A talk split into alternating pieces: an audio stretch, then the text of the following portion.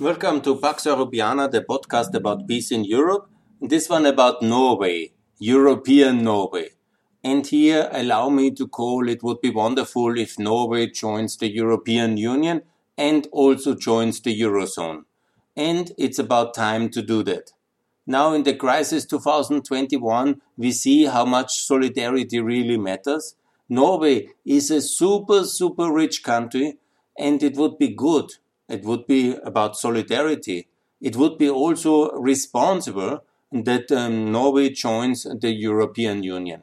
It's not only good uh, for everybody in the world, it's also good for Norway because Norway would benefit very much to be part of this stronger and more successful union. And also, it's a question of values, yeah? because Norway prides itself to be a country of international solidarity. But when it comes to Europe, this is not solidarity to join.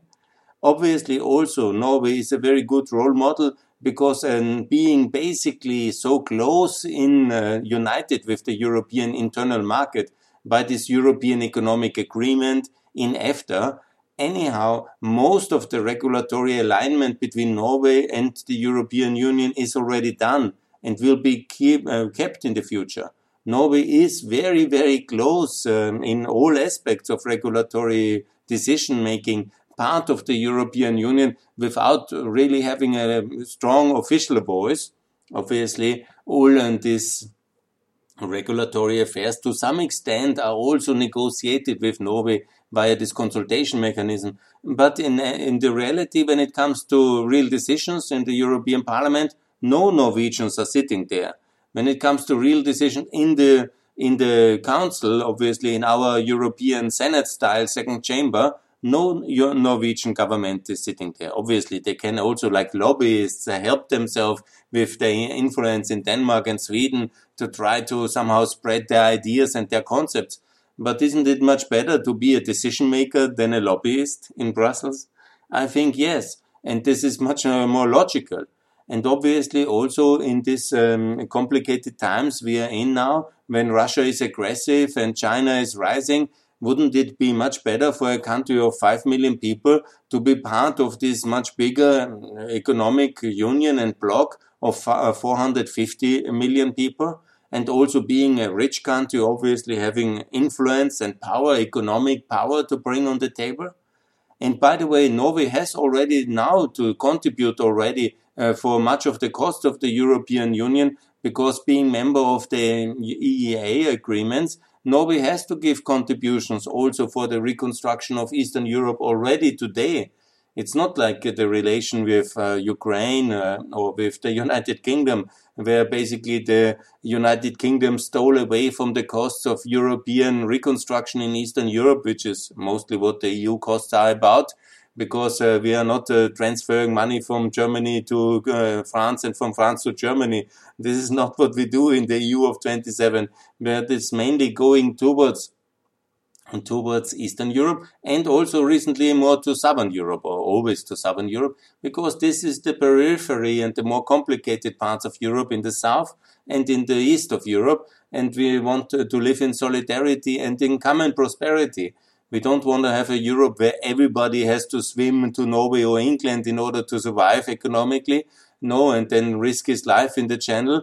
No, no, no. We want to have a good living conditions also in Albania, also in the south of Italy, also in the south of Spain, also in Greece, also in Ukraine.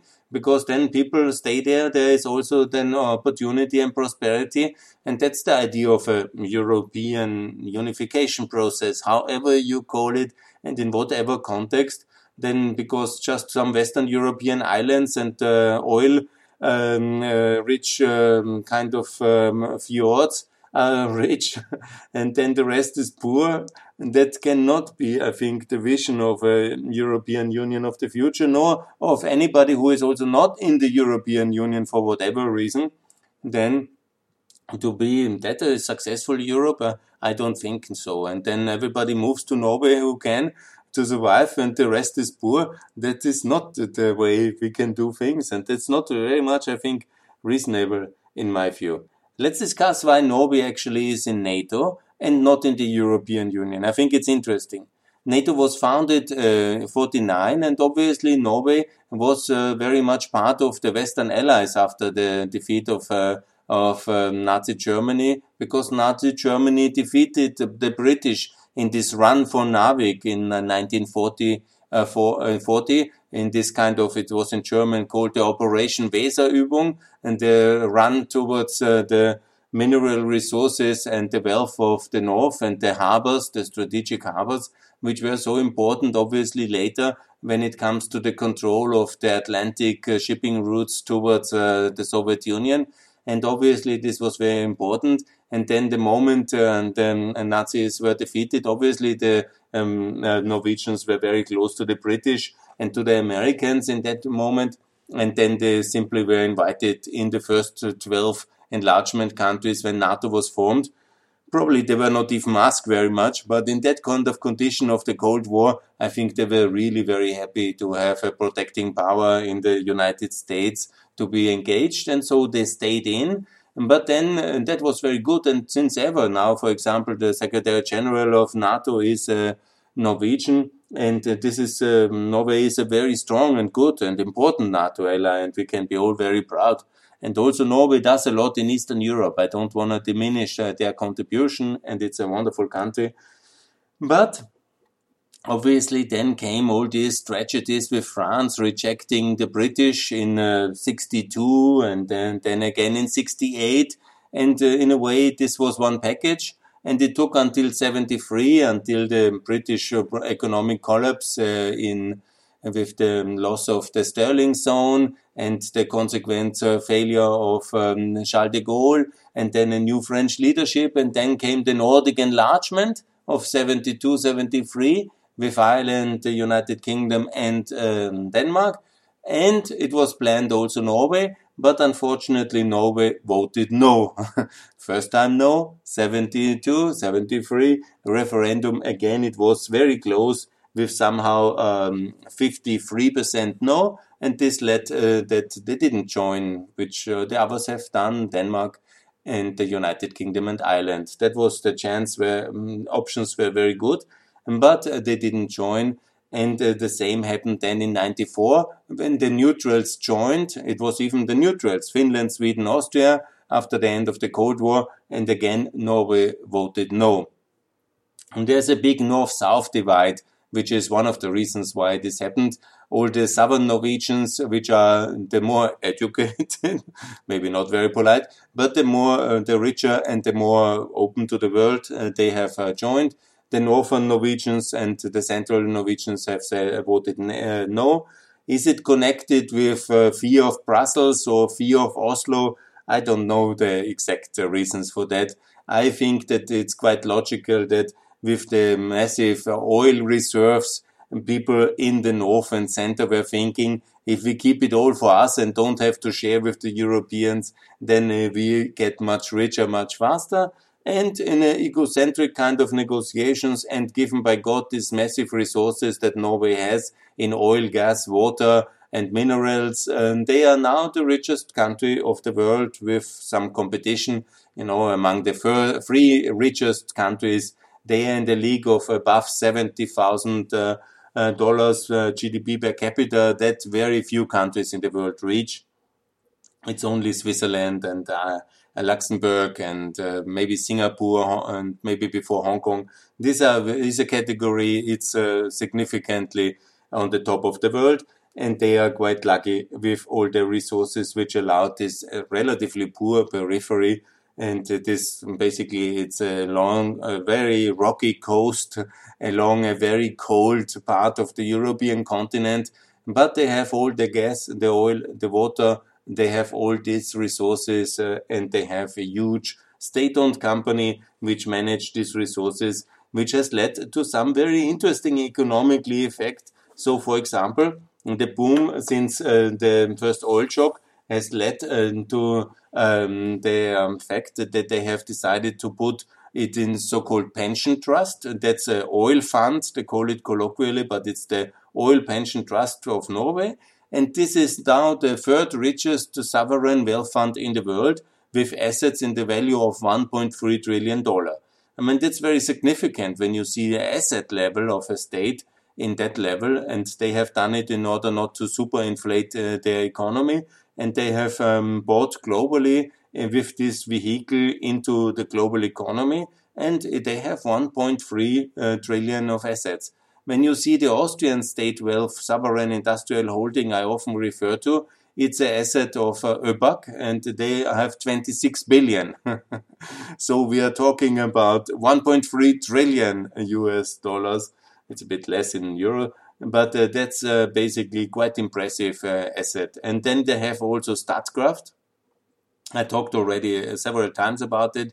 That's the energy company, the hydro energy giant, because all these fjords and the rivers, they have turned into huge hydropower assets. And that's a huge company they have also Equinor, that's the former Statoil, that's a big oil company up there. They have also Norsk Hydro, which is an aluminium company. And there's uh, several other state-owned companies they have, and they are really worth many, many trillions altogether.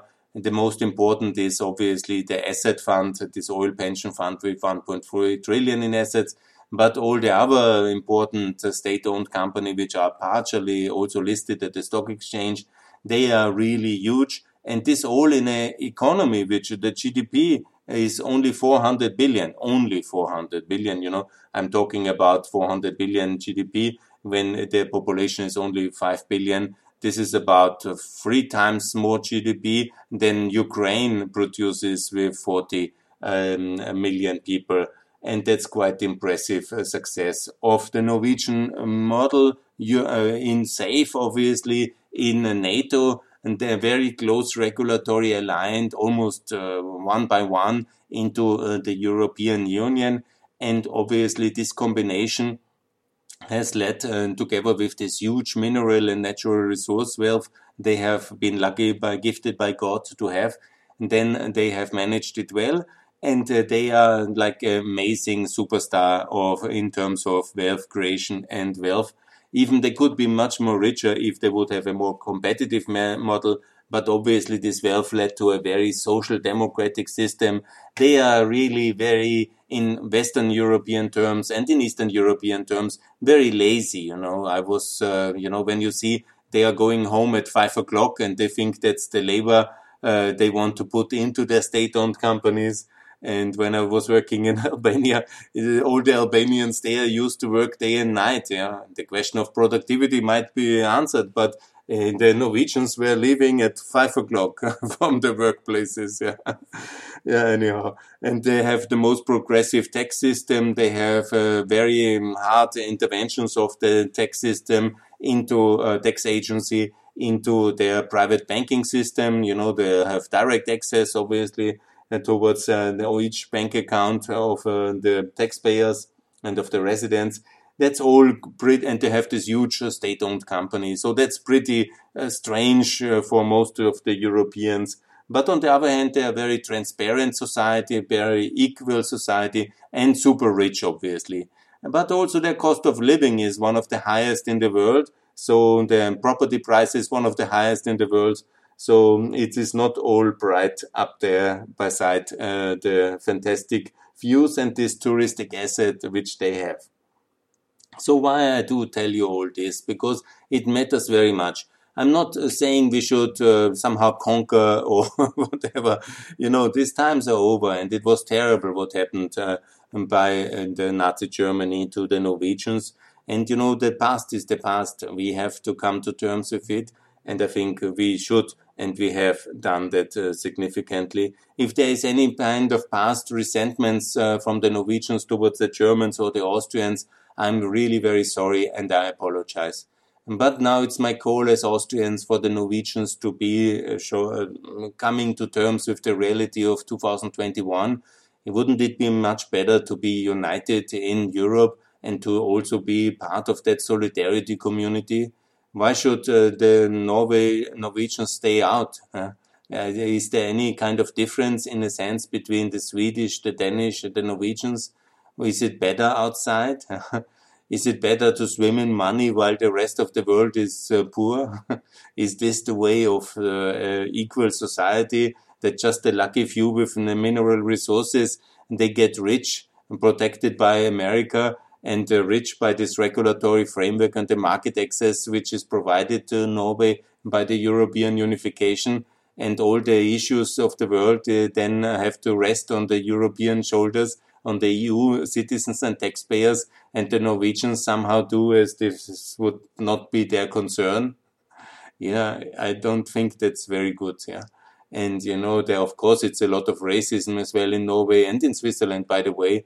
The main reason why these countries are not uh, inside the European Union is ultimately they don't wanna um, share the enormous opportunities of their countries with the potential newcomers, which under EU regulatory openness of the free movement of people, they would have to share as well with Austrians, with Swedes, with uh, Greeks, and obviously a lot of people would move uh, to that beautiful and very rich country from Greece and from Spain and from Portugal and also from Romania. And that's what they don't want. So ultimately, it's not about sovereignty, but it's about racism.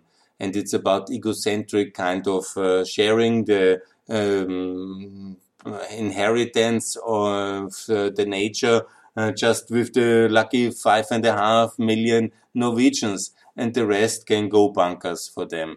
And that's the truth. And so it is, and it's a bit sad.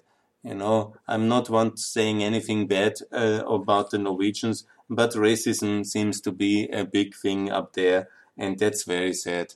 And I'm really disappointed because they obviously come often with this kind of statements. Yeah, uh, the Germans, they want to just integrate us uh, like in the past. Yeah, blah, blah, blah. And the Europeans want to steal our natural resources. Yeah, yeah, yeah. That's always what I hear from the Norwegians. And we are happy alone because you don't like to share with other people. You are racist up there in the north in your kind of uh, Viking and uh, um, kind of uh, fortress up there. You don't want to mm, uh, participate in the reality of the European Union, which, you know, it's a bit messy from time to time. You know, we have uh, uh, everybody here in Austria. It's true. And I think it's good, you know. I think it's good. It's something wonderful to uh, be a diverse and open country full of creativity, full of competition as well. Not everything organized at five o'clock go home. No, but here people uh, want to work and want to contribute in Central Europe. And you know, we are the Europe we are. we cannot uh, hide away on a kind of uh, um, a rocky island up in the north and say, thanks a lot, we have enough, we have the trillions, and you the millions of the South, we don't care. And that's kind of my impression of the, and I had many contacts I, with Norwegians in my life. And, you know, they always have this kind of arrogant attitude uh, towards uh, the world, like we would be somehow not educated in the rest of the world or not really know how the labor market must be done. And at five o'clock you should go home. And, you know, life is a bit messy in Central Europe. I agree. But, you know, uh, the Norwegian way to, of doing things, yeah, you can only do once you have huge reserves, uh, which uh, God bless you for that. But it's not really that you should then teach us about solidarity and not about uh, things. Anyhow, I'm a friend of the Norwegians, even when I'm talking a bit critical about them. And I call the Norwegians also to participate more in Central and Eastern Europe. Obviously, some of your companies are doing wonderful things, like uh, Statkraft in Albania with the hydropower, and then Telenor is also investing. You know, good. You know, there's also a lot of international support and um, monetary and financial uh, support from the side of Norway. That's all very welcomed and appreciated. But membership is totally different, and membership of the euro obviously is much different. And also, where is the big generous investment in the complicated projects additionally, which there are? I called already for Norway to engage into the Gazivoda Lake uh, hydropower project, which is so divided and so divisive between Serbia and Kosovo. You could easily send Statkraft to engage in that one. Would be welcomed by both sides, would be a major contribution for peace, and a country as rich as Norway can do such complicated project. Long term, it will be very, very good for the shareholders and for the Norwegian state. Short term, for many decades, it will be maybe an investment project. But a country as rich as Norway can do such things. And where is your investment really like similar like Azerbaijan into Montenegrin tourism? Azerbaijan state fund SOCAR They do um, half a billion investment in Herceg-Novi, for example. Where's a similar project like this? Why do we have to sell our the Greek uh, harbors, Piraeus, towards the Chinese when uh, the Norwegian state fund has, for example, 1.5 trillion? Why does not Norway buy the Piraeus harbor? you know, why does not Norway have a project like Belt and Road and uh, fund a rail, uh, high-speed railway uh, from, uh, uh, for example, the tunnel uh, between Finland to Estonia? It's a 100 kilometer high-speed railway tunnel. It's technically feasible. It's very complicated, very expensive. Yeah why does Norway only do all this fantastic, amazing, super infrastructure, which normally you think is only possible in theory and futurology on YouTube? But in reality, the Norwegians are putting tunnels everywhere, doing like uh, their fjords would be kind of cheese from Switzerland, and they're putting the best technology to connect everything up there. But for the Finnish and the Estonians, there's no funding. yes, yeah. that's of course when you are egocentric, uh, rich, uh, white uh, Norwegian Viking, then you think that's cool. Uh? Let's do everything for us, uh? but nothing for the Finns and for the um, for the Estonians. And then we have the situation as we have. And I hope really that everybody moves to Norway in the future and uh, visits and lives there in the future because that's the only way. Your policy is leading that you, there should be 50 million people in Norway because you are just investing in your own kind of comfort and your own kind of super mobility, like on a spaceship in a complicated world. Yeah. And then you look uh, in your super highways and your super speed railways, you look down on the rest of the Europeans, which still drive on the infrastructure of the Austrian monarchy 120 years ago in Kosovo, Montenegro, and so on and so on. Because the Norwegians, they don't share their treasures and their uh, achievements. And, you know, then we are all worse off. Because what is uh, your great, you know, you do some things, you know, the Norwegians really do some things.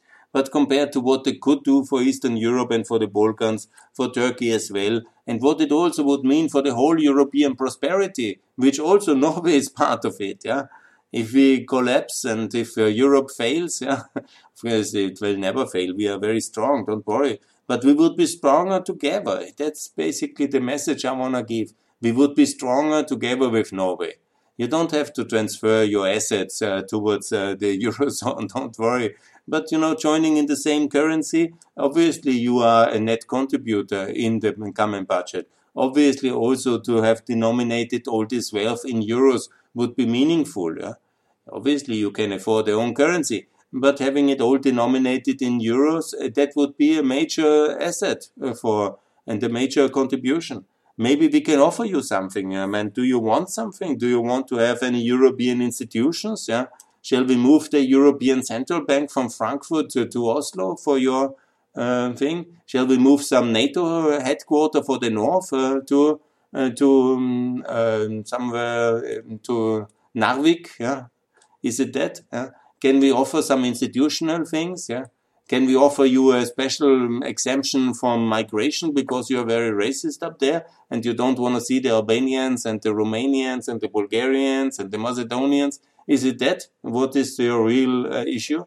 I mean, it's possible, you know, we, are, we can discuss, you know, I'm sure the authorities in Brussels after Merkel, she was very much on the principle of equality because she believed in, uh, does believe in European liberties, freedoms, but maybe the successor of uh, her will be more compromising and give you some kind of special deal membership without uh, the Europeans, yeah, to uh, be able to move to your fortress in the north where you want to stay um, until yourself uh, as uh, the successors of the Vikings and you don't want to see any of us, yeah. Maybe somebody in Europe will offer such a deal. I don't think so. and I don't hope so. Because this kind of egocentric racism of uh, white uh, upper class rich people, uh, like uh, it would be more or less you can compare this Norwegian situation. No, Canada is very different. It's very open. It's also very rich. Why aren't you not like Canada? it's also a possible role model. You are like a, a Maine a Maine which is outside of the United States and wants only white people. Uh, somehow like that, yeah. And that's not really good, you know. It doesn't fit very much in modernity. And, you know, then always they come with this argument about, you know, Europe and bureaucracy and uh, it's very social democrats. I hear from my conservative friends, yeah, you know, I've not seen a more bureaucratic society and work ethic and a more progressive system and taxation and a stricter kind of uh, state uh, mixed economy than Norway. Norway is very far from a more open economy than uh, the rest of us in Europe. You are very lucky, spoiled, rich children who have somehow inherited a castle from their generation before and then you say that's the free market economy and that's the Norwegian economic model. Well, it reminds me on this Trump story, who said oh, he had very difficult beginning. It took him a lot of time to convince his father to borrow him a million dollars.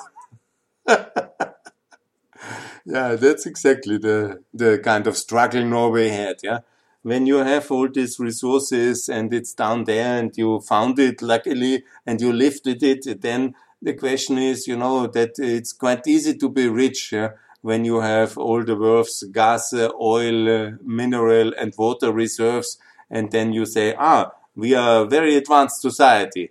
Yes, you know, give me a billion euros and I'm also living a very advanced life. it's uh, kind of even a provocation. You know, you have the resources enough for 50 million people and then you're just five and a half million up there. And you could, if you share it with 50 million, then your GDP per capita won't be so amazing. Yeah? And still it is enough space up there. Yeah, but protectionist kind of uh, and populism uh, incarnated then in a social democratic model where everybody adult goes home at five o'clock and stops working because that's his labor right. That's not very convincing for somebody in Albania in the corona crisis who has to live from 70 euros a month and has no place uh, to stay but the family farm. And uh, then what to say, yeah? And then what you do, yeah? Five o'clock, I have to go home. No, guys, this has to be better. And I call on Norway to really seriously think about uh, your position in Europe I know you will never join Europe, and after you listen to this, you will say, "Ah, very good, the dangerous Austrian with the German accent. We are happy we are not with him, and we will not send him any money." I understand that, you know, it's fine, okay, it's good. You don't have to send me money, you don't have to be more solidaric, just stay up there in the north, but at least have a bit of a bad conscience for your very egocentric, xenophobic, racist position, and you are blessed by the gods that you have all these assets and please, um, uh, you could really think about uh, changing a bit your position towards Europe. Join the European Union. You know, we are messy, we are complicated, but we are the one European Union there is. And if you're Europe, it's much better to be inside and uh, also maybe to change some things, you know. If you want to improve the European Union, you will be very much welcomed. There will be certainly a very welcoming attitude towards you. And if you want to change some things, yeah, and if you want to contribute more to the European success story, this is the moment to be uh, contributing. You're very welcome. And if we can improve something, yes, tell us what. And if you want to contribute more, yes, let's do. And we would be really very forthcoming but you know, when you want to stay racist and xenophobia, maybe better stay outside. we have enough racists and xenophobes in Europe anyhow. And so please keep all your money, keep all your uh, situation, and uh, let's see on the other side.